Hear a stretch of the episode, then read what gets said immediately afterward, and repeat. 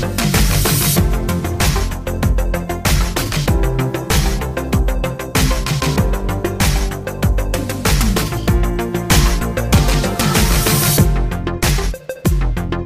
Sejam bem-vindos a mais um eh, Brainstorming, o primeiro movido a energia calórica de filhoses e, por coincidência, o último eh, do ano. Olhamos eh, para o que as marcas andam a fazer de mais criativo.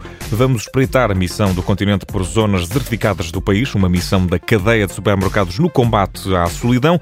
E ainda na ressaca do Natal, vamos também ver como uma marca de máscaras de proteção ajudou a barba do Pai Natal. E vamos também com a Lace, marca que, em vez de fritar, destilou a matéria-prima pela qual é conhecida. Mais à frente, no brainstorming, a Ana Filipa Rosa recebe a Filipa Belo, da Portugal Manual.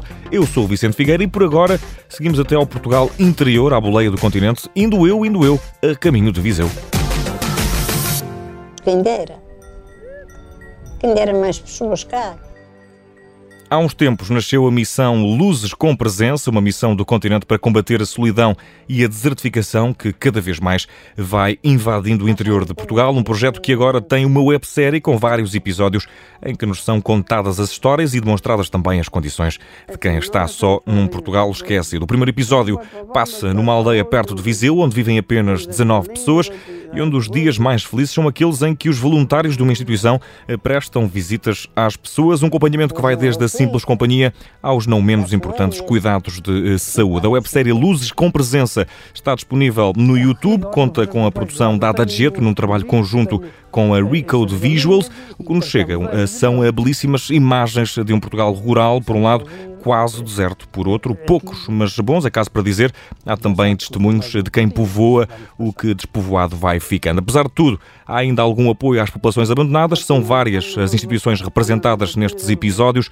Todas elas fazem parte do leque de entidades apoiadas por uma campanha do continente, Luzes com presença agora em websérie. Para já, no brainstorming e ainda na ressaca do Natal, vamos ao Di qualità, di qualità. Para a quadra que ficou para trás, a marca Drager, uma empresa agora especializada na concessão de máscaras, ofereceu uma cara nova a um dos maiores símbolos desta época festiva, uma espécie de querido mudei o Pai Natal. O objetivo é passar a mensagem de que a máscara protege e que para isso é preciso usá-la corretamente. A barba pode enfraquecer a proteção da máscara, é o principal ponto de vista deste spot e por isso a Drager não se fez rugada e sentou um senhor de longas barbas no barbeiro. A barba foi toda ela à vida e, no fim, já com as bochechas a descoberto, descobrimos nós eh, que era o Pai Natal quem acabava de abdicar dos pelos faciais. Só não foi de poros ao léu no trenó, porque estava já de máscara de proteção colocada. Foi esta a forma original que a Drager, a marca agora especializada em máscaras, arranjou eh, para nos dizer que barba e máscaras são mau casamento. Já a batata e a vodka são mãe e filho.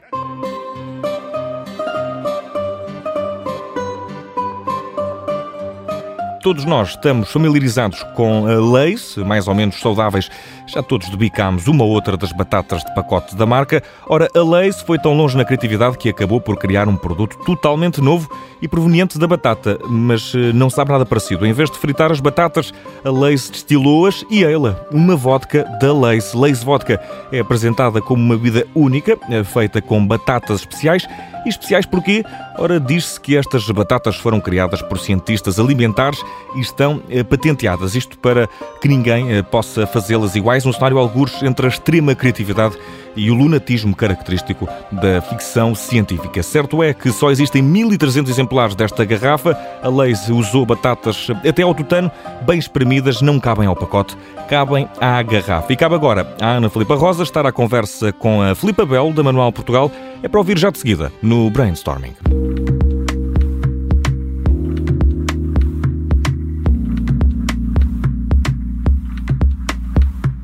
Hoje estamos à conversa com a Filipa Belo, é curadora do Portugal Manual, a Filipa que dedica a vida à arte, aos artesãos e, acima de tudo, fala em bom português. Filipa, bem-vinda, obrigada pela disponibilidade. Obrigada, Ana, pelo convite. Oh, Filipa, como é que surge esta vontade de criar esta plataforma? O Portugal eh, Manual, o artesanato já fazia parte da sua vida? Conte-nos um bocadinho. Um, então, eu vim morar para o Brasil em 2017 e quando vim para cá, uh, vim por motivos profissionais do meu marido e hum, eu já conhecia muitos dos projetos que viriam a integrar a Portugal Manual, porque eu trabalhava na, na Organi, uh, apesar de não ter nada a ver com artesanato, tivemos um evento em Portugal que foi o Organi Eco Market, um, onde me levou a conhecer muitos destes projetos. Quando vim para o Brasil e comecei a participar de alguns eventos institucionais, a participar enquanto visitante, comecei a perceber que nenhum destes projetos se conseguia mostrar cá fora. Como já conhecia a realidade destas pessoas e de, das dificuldades que sentiam, muitas vezes não só financeiras, mas também humanas, porque falamos de projetos uh, em que a pessoa que produz é a pessoa que faz as redes sociais, que faz os contactos comerciais, que vai comprar matéria-prima. Então, de facto, não sobra muito tempo para se dedicar uh, a outro tipo de, de expansão de, do, do, dos projetos. E eu pensei, ok, colocando aqui o meu know-how à disposição destas pessoas, de que forma é que poderia um, criar uma rede que pudesse promover o, o que se estava a fazer de novo em Portugal, que não era conhecido cá fora, quem era este novo artesão, um, porque de facto estamos aqui já a falar de um artesão que ele é mais urbano, é um, é um artesão que ele é mais qualificado e Portugal já em 2017 surfava uma onda enorme um, com o turismo no seu auge, com a gastronomia, com o destino do surf, do golfe um, e de facto a minha ambição, e foi grande, e continua a ser grande, era mostrar que no artesanato um, Portugal também estava fervilhante, não é? Também tínhamos aqui um, muitas coisas a acontecerem que eram disruptivas do que acontecia no passado. Certo, e Filipe, há muitas Portanto, pessoas, era... sim, falando aí dessa questão de 2017, que já, já tínhamos uma visão diferente do artesanato, porque, na verdade, nos últimos anos, até antes desse, desse período, existia quase uma visão do, do artesanato como um, quase uma, uma profissão menor, não é? Algo que estava, que estava ligado a, a um tipo de, lá está, de, de arte menor. Hoje em dia uhum. já não temos essa visão, Filipe. Estamos a mudar radicalmente essa visão Estamos e ainda bem. Sim, sim. E eu também acho que ainda bem. Efetivamente, nós vemos um movimento na Europa um, onde existem escolas de graduações, de licenciaturas em áreas do, de saber fazer, como seja na área do vidro, da marcenaria, do, do estuque, por aí fora, e Portugal efetivamente não tem essa, essa tradição ainda de, de profissionalizar as suas artes e ofícios. Um, mas efetivamente uma coisa que era passada só na oralidade dentro da família um, e que as novas não era gerações... muito não seduzia muito jovens não é? Não seduzia porquê? Porque o avô sempre fez cerâmica e sempre foi mal pago por isso porque aquele trabalho nunca foi valorizado uh, nem pelo próprio nem por quem o comprava então uh, para os jovens não havia muito interesse em dedicar-se a uma coisa que à partida uh, não iria deixá-los crescer profissionalmente. E isso começou a mudar. E vemos isso, inclusive, é na, nos projetos que integram a Portugal Manual, e, e, neste momento falamos cerca de 70 projetos, em que temos muitas pessoas que são arquitetos, uh, designers, designers de produto, designers industriais, uh, pessoas que vêm de outras áreas de formação. Portanto, temos um artesão urbano qualificado, o que difere bastante do perfil do mestre artesão que nós temos um, mais antigo, não é? E, e Filipe, como é que foi criar esta, esta rede com estas pessoas todas? Portanto, tem neste momento 70 projetos. Há alguma história aqui que a tenha marcado de forma especial? Eu sei que, enfim, não queremos ser injustos é com os restantes projetos. Um Exatamente, é muito difícil. Mas há aqui alguma ligação que, enfim, a tenha marcado de certa forma? Se calhar até foi eh, motivo para pensar, foi exatamente para isto que eu criei a Portugal Manual. Um, sim, há, há, um projeto que teve sempre muito presente uh, quando eu comecei a imaginar o que é que seria a Portugal Manual, que é o projeto da Margarida Fabrica, que é uma marca de cerâmica de Lisboa. Eu já conhecia a Margarida desde a infância, voltámos-nos a, a, reencontrar muitos anos depois. Uh, e em conversas com a Margarida das dificuldades que era viver da cerâmica em Portugal, uh, o projeto era a Margarida com o André, que é o seu marido, e e, e, era um, e era um trabalho que eu pessoalmente gostava muito, porque depois, obviamente, à medida que a Portugal Manual vai crescendo, uh, há projetos que, um, a nível estético, podem não ir tão ao encontro do meu gosto pessoal, mas uhum. isso é uhum. normal, não é? E de facto, aquele projeto naquela altura, aquilo para mim era tudo tão. Não, isto tem que ser mostrado cá fora. Um, e, e fez então, tanto que a primeira, o primeiro site que eu comecei a desenhar sozinha da Portugal Manual era uma imagem do, do André, que é o marido da Margarida, a mexer na cerâmica. E por de facto ali representava tudo o que eu queria, que era uma reinvenção do tradicional, Portanto, já tínhamos uma cerâmica um, com umas linhas direitas e a nível de cores, uma coisa diferente, e um casal jovem que de facto uh, ousa voltar ao manual e viver disso. E isso, de facto, para mim foi muito inspirador. Um, e depois perceber que havia tantas pessoas um, desta nova geração a procurarem conectar-se com a, a, cultura, não é? Porque o artesanato é a cultura de um povo. Uh, e a voltarem para este trabalho que ele é mais físico, não é? Porque ele é manual, para não, não, estar aqui a repetir. Exatamente, e, e, isso é muito importante, não é? Eh, continuar Sim. a criar essas ligações, existirem eh, novas gerações interessadas em trabalhar nestas áreas, porque, enfim, se não de outra forma, tudo isto acaba por se perder. E é como diz a Filipa, isto faz parte da nossa identidade cultural e, portanto, não podemos deixar que, que tudo isto, eh, enfim, não, não, não perdure. Filipa, como é que está o mercado internacional também a olhar para aquilo que vocês estão a fazer na Portugal Manual? Como é que está a correr? É assim, nós fomos um projeto que começámos em 2018, 2019 foi foi um ano muito, muito importante e muito bom para nós, um, aproveitando todo o know-how que eu tinha do Brasil e também a rede de contactos que construí aqui.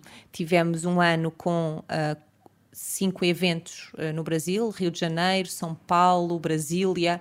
Um, alguns uh, repetimos uh, as localizações, porque, enfim, falamos de um país que é imenso, não é? Certo, São é Paulo, é enorme. por si, uhum. é enorme. Um, depois, 2020, já estava previsto sairmos do Brasil, tínhamos uma agenda bastante ambiciosa, íamos já ter eh, Paris, Macau, Londres, e foi tudo cancelado com, pela pandemia. Portanto, 2019, eh, peço desculpa, 2020 uh, eh, foi um ano em que acabámos por fazer mais coisas a nível de, digital, no fundo, tínhamos as conversas no Instagram também para mantermos a ligação e, e, mantermos também aqui algum conteúdo que partilhávamos com quem estava em casa naquela altura. Ainda assim, no final de 2020, tivemos o convite do Centro Cultural de Belém para termos o que seria a primeira pop-up um, em Portugal, da Portugal Manual um, que ia ser só para ficar até janeiro. Ficámos um ano, fizemos agora um ano em novembro e vamos ficar mais hum, um ano. Tão bom. Uh, portanto, um, isto fomos muito bem, o projeto foi muito bem recebido, um, não só pelo CCB, mas também por todas as pessoas que, que nos visitam diariamente na nossa loja. E, e, depois tivemos também agora mais recentemente esta parceria com a Vida Portuguesa. Hum, vamos falar disso, então o depósito, sim. O depósito. Mas isto só para não fugir à pergunta, uh, que efetivamente por todas as condicionantes que houve, organicamente em 2020 e 2021 o projeto acaba por ganhar uma nova dimensão em Portugal sendo que uh, esse, esse não era o nosso plano. Não era o plano Aconteceu inicial. mesmo de forma orgânica, mas não quisemos de todo deixar de, de, de aceitar os desafios que fomos recebendo. Um, 2022 já contamos novamente voltar aos eventos internacionais. Um, pronto, cautelosamente, não é? Porque de facto aqui a pandemia também obrigou-nos a ser um pouco mais cautelosos na, nos projetos mas um, no Brasil, que é, que é, o feedback que eu tenho, fomos muito bem recebidos. Uh, e porquê? Estamos a falar numa altura em que uh, o Brasil volta olhos para Portugal de uma forma bastante mais de acolhimento e de olhar também para Portugal com uma forma, de uma forma mais carinhosa, mais calorosa, quase uhum. com, com fazer as pazes com o passado. Um, e, e, depois este reconhecimento do novo artesão, está no imaginário da pessoa, não é? Ah, a minha avó veio, fazia isto, e de facto depois reconhecer nas novas peças uh, essa, essa origem, essa história, as pessoas emocionavam-se muito quando visitavam as nossas exposições. Entravam sempre à procura do Galo de Barcelos, não posso negar, um, e depois quando eu dizia, ah não, mas isto é um novo artesanato, as pessoas ficavam assim um bocadinho desconcertadas, um, mas depois emocionavam-se bastante por de facto reverem no novo artesão de facto esta tradição, não é? Essa ligação também, também ao país. Sim. Para quem nos está a ouvir, Sim. a Filipa já, já falou aqui da, da página de Instagram, portanto é, é, muito simples, basta escrever Portugal Manual e, e ir até lá, dessa pop-up store no, no CCB que vai ficar durante mais um ano. Mas, Filipa, vamos falar do, dessa parceria com a vida portuguesa no depósito. Como é que surgiu? Uhum. Olha, foi muito engraçado porque hum, eu, pronto, eu moro no Brasil, como já tive a oportunidade de dizer, e houve um dia à noite que não sei porquê, a, a Catarina apareceu-me no feed de Instagram, porque eu já a seguia e não nos conhecíamos pessoalmente ainda. E nessa noite, era um domingo à noite, eu mandei-lhe uma mensagem assim um bocadinho espontânea a dizer: Olá Catarina, já fazíamos alguma coisa juntas? e ela respondeu-me: Queria mesmo falar contigo, Filipa, podes amanhã? E vou-vos dizer que esta conversa aconteceu em setembro um, deste ano. Portanto, o depósito abre passado dois meses. Sim, foi muito conversa. rápido, foi muito rápido. Foi muito rápido. E isto acontece porque quando nós, a primeira conversa que temos demorou mais ou menos três horas e estávamos tão alinhadas no que queríamos, na missão que temos um, e, e de como víamos isto acontecer, este encontro, foi tudo, era quase que uma completava as frases da outra. Ah, eu gostava de fazer isto, ótimo, eu também tenho isto. Então as coisas foram todas muito hum, genuínas e muito orgânicas e aquilo complementava-se tudo muito. Um, a Catarina tinha, depois de todo o trabalho que desenvolveu na vida portuguesa, queria agora voltar-se mais para o artesanato tradicional e viu na Portugal Manual, uh, reconheceu o nosso trabalho junto do novo artesão tinha este espaço disponível que já era onde uh, estava um, o armazém da vida portuguesa. Durante a pandemia, a vida portuguesa viu-se obrigada a fechar duas lojas, que foi a Rua Ivans e a loja do Porto. Uhum. Esses móveis tinham ido, todo, tinham ido todos para o armazém. Estamos a falar de um espaço de 400 metros quadrados. E a Catarina começou a pensar: bem, tenho aqui duas lojas, não é? Os móveis, o que é que eu posso fazer aqui? Então, de facto, percebemos: ok, é um momento um, de fazer esta ponte do tradicional com o contemporâneo. Isto também dava resposta a uma necessidade que eu tinha, porque muitas vezes a comunicação da Portugal Manual, e como tu falaste bem, um, é muito através do Instagram, é o nosso principal meio de, de comunicação. E eu, quando falo muito em artesanato contemporâneo, isto é um bocadinho conceptual e às vezes há pessoas que não conseguem visualizar isto. E aqui temos um espaço físico onde a pessoa consegue olhar e perceber, ok, aquilo vem dali.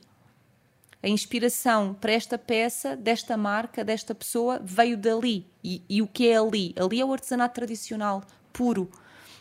E também dar a conhecer uh, este artesanato tradicional, que é, muitas vezes não é conhecido. E isso, por exemplo, uh, remonta-nos àquela questão das camisolas polveiras, que foi uma grande polémica. Uhum e que muita gente dos indignados, uh, eu digo isto muitas vezes, eu tenho a certeza que não conhecia o que, é que era a camisola polveira. Sim, desconhecia a existência, uh, não é? Desconhecia. E, e isto é transversal a, a vários uh, objetos, a vários saberes fazeres, a várias tradições portuguesas que muitas pessoas não conhecem. Então, no depósito, queremos dar voz a, a, esse, a esse artesanato tradicional, queremos posicioná-lo a nível de enquanto objeto, enquanto objeto que merece ser valorizado. Uh, para as pessoas também não estarem sempre à espera de irem comprar o artesanato a um preço que não paga sequer o trabalho do artesão, já nem falo da matéria-prima nem, nem do resto, um, e pô-lo lado a lado com este novo tradicional, com este novo artesanato, quero eu dizer. Muito bem, para quem. Sim, falta dizer a morada. É isso, é isso, é Filipe, falta dizer a morada. Nova do Desterro 21. Portanto, fica ali no Desterro, uh, entre o Intendente e o Campo Mártires da Pátria, estamos ali. Um, era uma antiga fundição, já foi também a garagem do Ramiro, para quem conhece, a Marisqueira. e hoje em dia dá vida ao, ao depósito, que é um espaço que convida a ficar um, e que está aberto de quarta a domingo, das 11 às 19. Muito bem, tem também página do Instagram, portanto também é fácil para Sim. quem nos está a ouvir passar eh, por lá.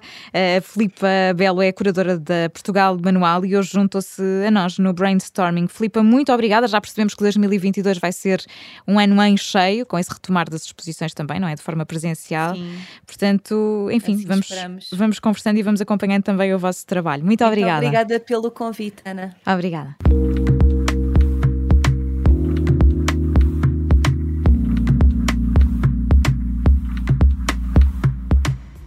E bem perto de fechar este último brainstorming do ano, vamos ao destaque da semana. O TikTok, rede social que cresce exponencialmente, está a crescer de tal forma que vai passar das palavras aos atos, ou neste caso, dos vídeos aos pratos. São muito famosos os vídeos de comida e receitas que alimentam o feed desta rede social. O TikTok tem agora uma parceria com a Virtual Dining Concepts para lançar entregas de comida.